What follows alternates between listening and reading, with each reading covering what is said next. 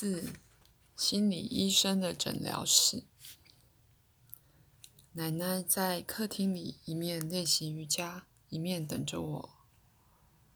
彼得罗，你今天回来不再苦着脸了，跟早晨出门的时候一样神采奕奕。见到阿米和文卡了吗？奶奶问我。我要不是疯了，就是病了，再不然就是不舒服。奶奶吓了我好大一跳，让我一时没法回答她老人家，只是把眼睛瞪得大大的望着她。孩子，你知道吗？我想你书上说的那一切都是真的。今天早晨我在院子里晒衣服的时候，看见有一艘银白色圆形飞船从天上经过，越飞越高，后来就看不见了。飞船下端画着一颗长翅膀的心，这让我想起什么，于是就读起你的书，想从书里找线索。另外，我在吃维他命的时候，终于回想起那天你特地带给我的非常可口的外星核桃。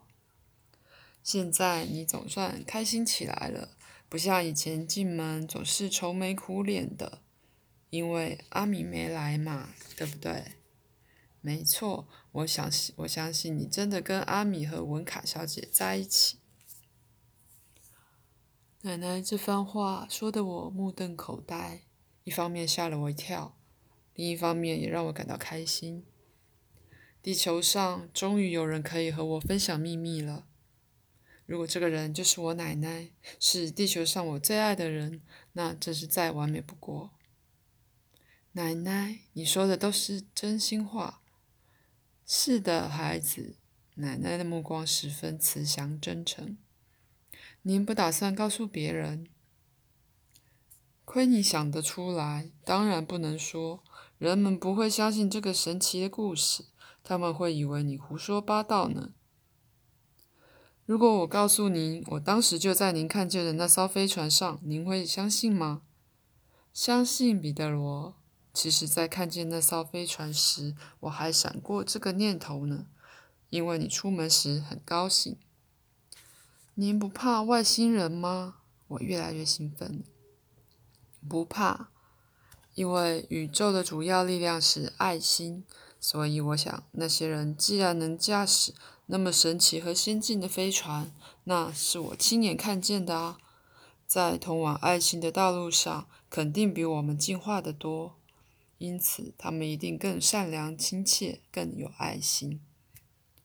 我紧紧地搂住奶奶，头靠在她肩膀上，忍不住哭了起来，心中充满幸福的喜悦。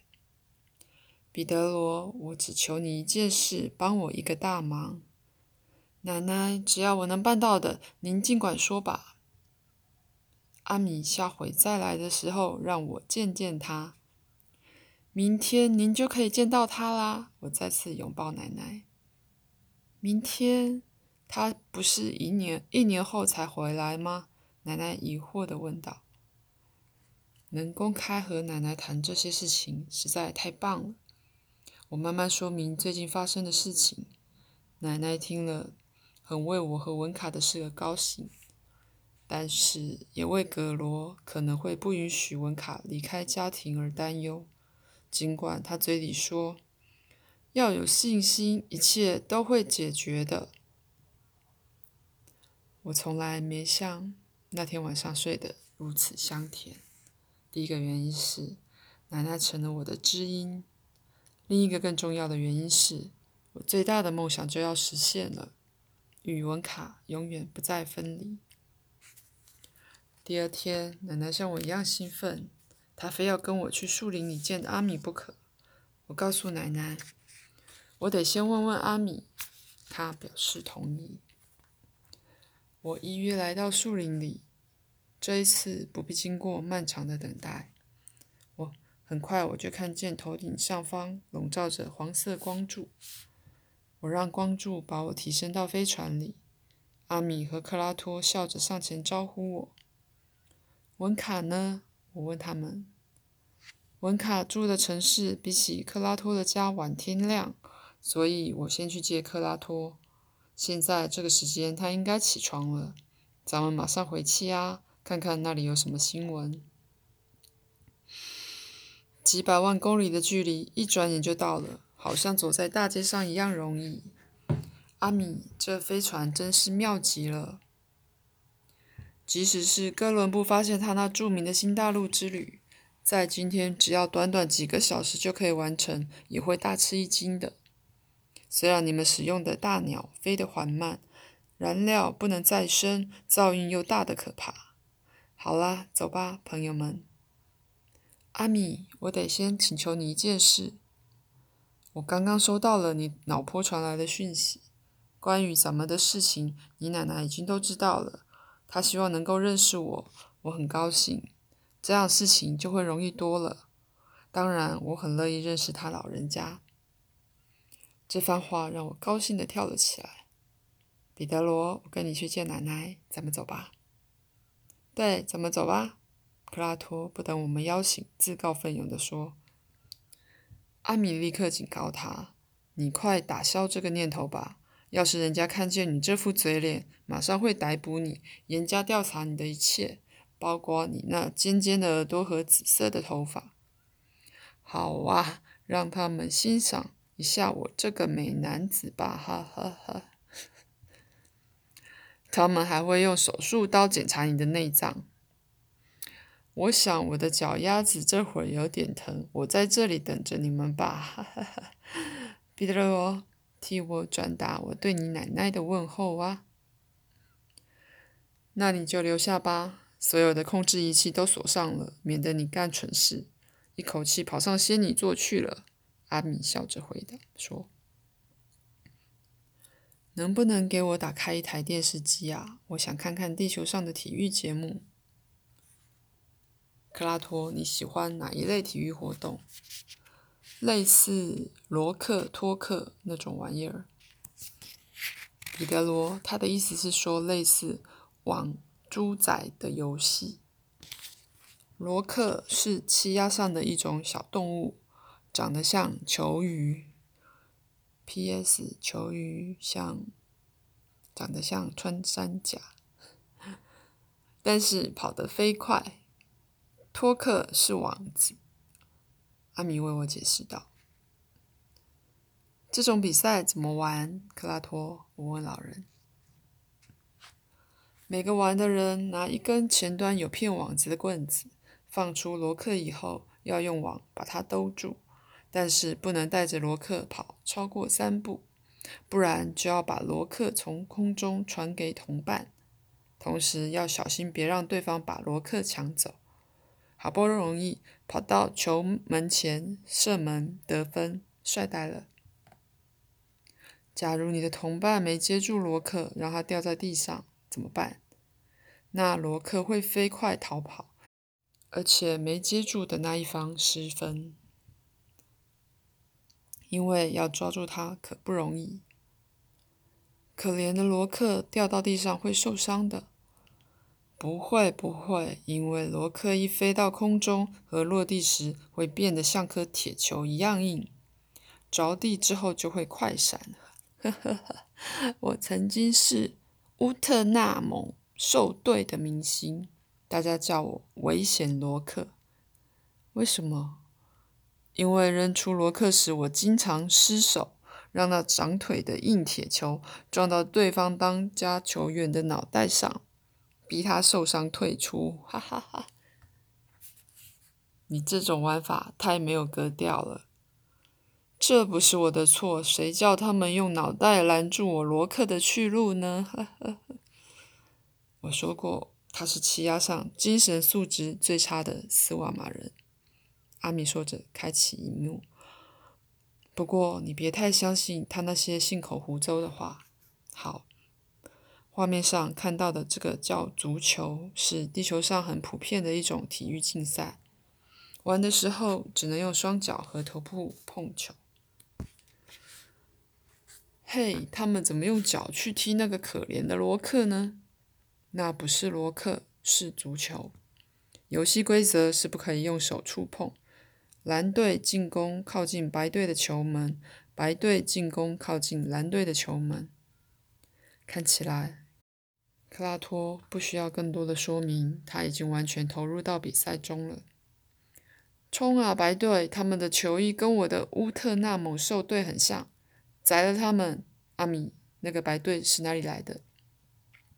是罗马尼亚布加勒斯的拉比特队。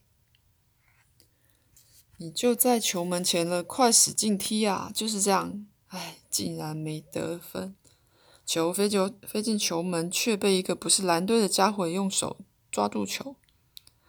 那是蓝队的守门员克拉托，只有他可以用手拿球。你慢慢就明白了。按下这个键，你可以看到其他频道。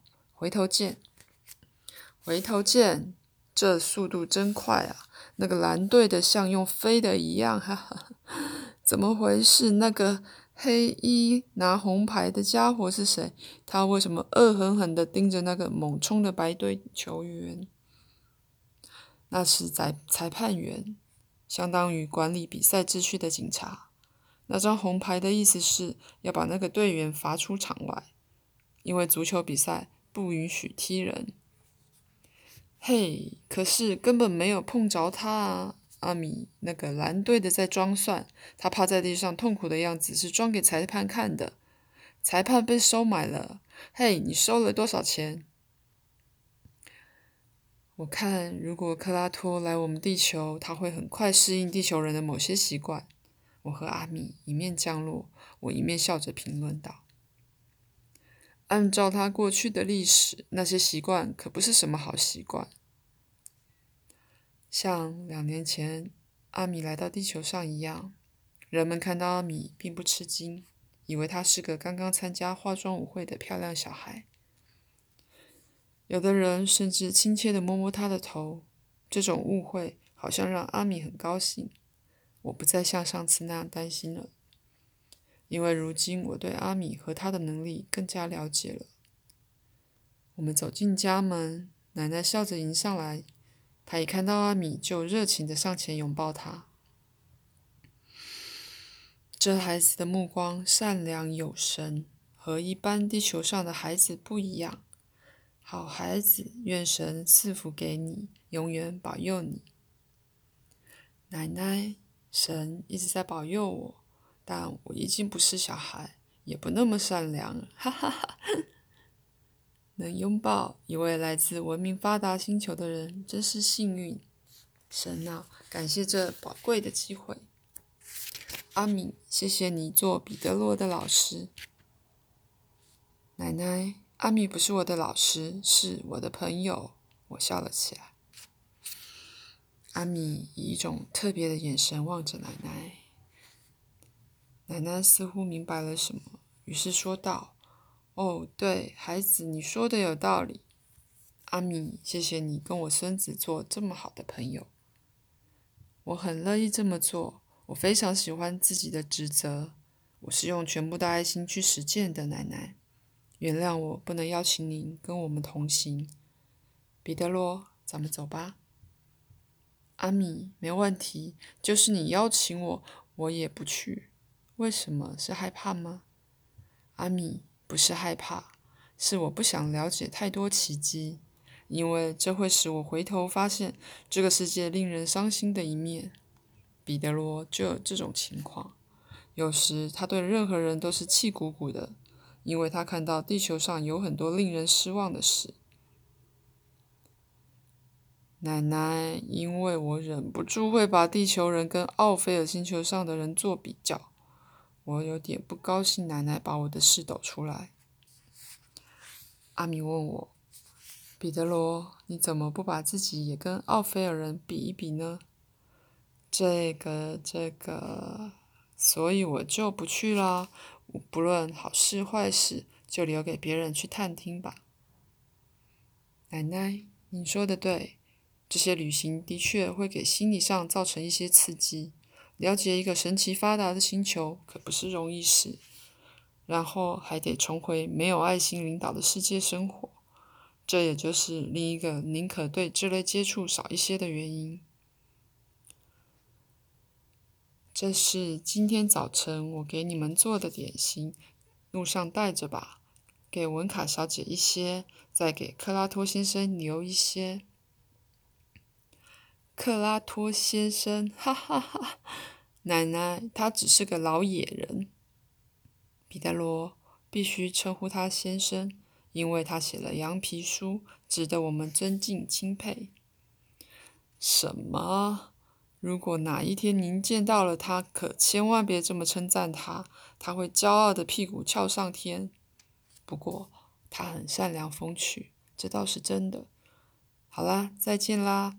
奶奶，阿米提醒说：“彼得罗，你没有忘记要对奶奶说点什么吗？”“没有啊，关于哪方面的事情？”“克拉托的事情。”“没什么好说啊，除了告诉奶奶他是个丑老头子。”“哈哈。”“彼得罗，你忘记转达克拉托对奶奶的问候了。”“啊，对了，奶奶，克拉托问候您。”好了，再见吧。真的吗？哦，太感人了。这个从另一个星球来的人心地真好，请你们告诉他谢谢他的问候，我也向他表示问候。还有，还有，如果他能来的话，请他来家里喝茶，一起谈谈他的星球和我们地球的事情。奶奶莫名的兴奋起来。喝茶？他要是能来，打算喝的可不是茶。我说：“彼得罗，他喜欢喝什么？酒啊，还能有什么？那我去买酒，说不定他会来呢。你们路上要多加小心。阿米，驾驶飞船多注意，要遵守交通规则，注意红绿灯。奶奶，别操心啦。”阿米笑着回答道。随后，我们告别了奶奶。想办法把文卡带回来，让我看看。奶奶在我们身后喊道：“我们俩回到飞船上的时候，足球比赛已经结束了。克拉托在看别的节目，一看到我们，他很开心的迎上来。我们赢啦！哈哈哈哈！我们接住了一个罚球，那个裁判真不是不要脸。篮球在禁区外挨了一脚，只要罚个自由球就行了。可是裁判欺负我们，他判了十二码罚球，还举红牌把白队那个人罚出场。幸好守门员把罚球截住了，呵呵。不过我们白队上场。场上还是少了两个人，那个裁判简直应该穿上蓝队球衣，他肯定被收买了。不仅如此，他还宣布我们一个漂亮的头顶球射门作废。白队有个人真是灵活，一看到球朝他飞来，就立刻越过两个后卫截球。可是裁判们装傻，他们说白队前锋越位，宣布进球无效。但我们还是以三比二赢了，怎么样？我们有个非洲小子是个神射角，三个得分角，三分球里他就进了两个。顺便说一句，这个家伙浑身晒得又黑，酷毙了，对吧？对方的教练是个白痴。二比二的时候，他换下两个前锋，换上两个新后卫，防线收缩，像个胆小的姑娘，故意拖延时间，因为踢和对他们有有利。可是我们的非洲神射脚从八十码外一记重炮远射的时候，给了守门员一个吊球，因为这个守门员站位太靠前了。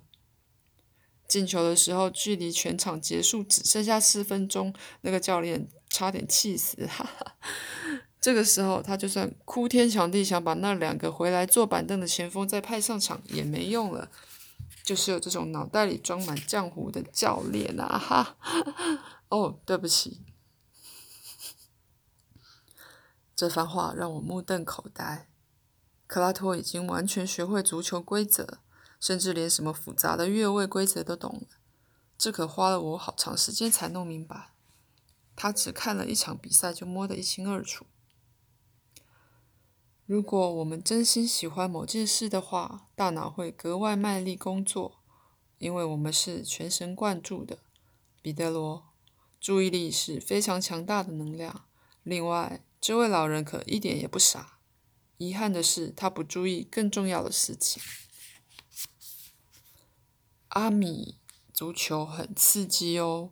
奇亚有类似的体育活动，可是没有什么比得上足球。我也很喜欢足球，但如果场面失控，我就不想看了。我讨厌野蛮暴力。我说，我觉得足球是一种激烈的体育活动，很阳刚。但是彼得罗与这个荧幕上看到的其他活动相比，足球并不野蛮。我看见这节目里有个家伙在对付一头硕大的畜生。他用一块红布逗那只畜生跟着跑，哎，那蹄脚就从那人身边划过，真需要勇气。不过，人们用种种方法伤害那可怜的畜生，看上去是有些野蛮。阿米说道：“你说的对，克拉托。人们往那只身上畜生身上乱扎刀枪，让它慢慢流血。”消耗体力，加上跌跌撞撞的跑动，伤口裂得越来越大，他疼得要命，脾气也就越来越暴躁。你可以想象自己的背上插满刀子，一边摇摇晃晃的跑吗？我看到地球上还有一种体育竞赛也非常野蛮。你指的是什么？两个家伙互相殴打。直到有个家伙被打得半死，摔倒在地上。啊，那是拳击，许多人真的摔在地上死了，有的人被打得头破血流。那些充满暴力的体育活动给人们留下了不良示范，还产生了非常低层次的震动。阿米接口说：“观众。”狂热和粗暴的情绪形成一股心理震波，可以传遍全城。其他人即使没有意识到，仍然可以接收到这种震波。由于震波是有磁力的，可以在别人心里诱发出同样的震波，也就是同样的想法与情绪。于是，透过震波就污染了世界。那这正是这个暴君所乐见的。克拉托插话道。所以我喜欢足球，这才是真正有格调的体育运动。我想起以前看过的踢人犯对公犯规动作，便说：足球运动有时也会变得很恶劣。蓝队就很恶劣。克拉托把输球的不甘心都怪罪给对方。你们能不能说些有益的意义的话呢？阿姨阿米有些不高兴。彼得罗，你带来的那个纸包装的是什么？点心，让我尝一块，嘿嘿嘿。嗯啊，这这是甜的。你们吃的所有食物都是甜的吗？并不尽然，只有最美味的食物是甜的。我故意吊他胃口。克拉托，这些点心是彼得罗的奶奶为我们准备的。阿米说。啊，好吃！不起不起，你替我问候奶奶了吗？啊，哎啊，问候了。他说什么？这他说谢谢，但愿葛罗会心软。阿米，彼得罗，你还是不是百分之百的坦率？不说真话的人就是在撒谎哦。不是的，阿米。我诚心诚意的希望葛罗的心会软下来。虽然你很聪明的改变话题，但结果还是一样，不说真话的人。好吧，好吧，我奶奶说多谢多谢。这话你已经说过了，彼得罗，他没说别的吗？克拉托不死心。啊，对了，他还说问候你。哎呀，我真想看到文卡，彼得罗，他没说别的，没有别的了，这里有点热。彼得罗，阿米用责备的口气说道。啊，对了，他对阿米说：“别闯红灯。”现在可以谈谈文卡了吧？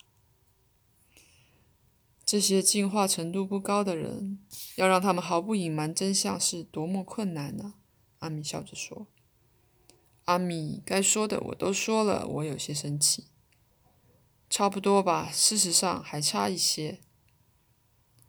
阿米，奶奶所说的就是这些啊。行啦，求求你啦。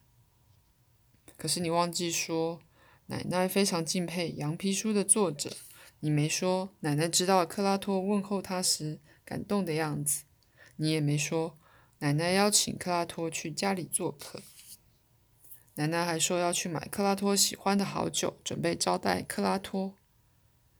还有这一堆话，真是个可爱的老太太。彼得罗，你为什么藏在心里不说呢？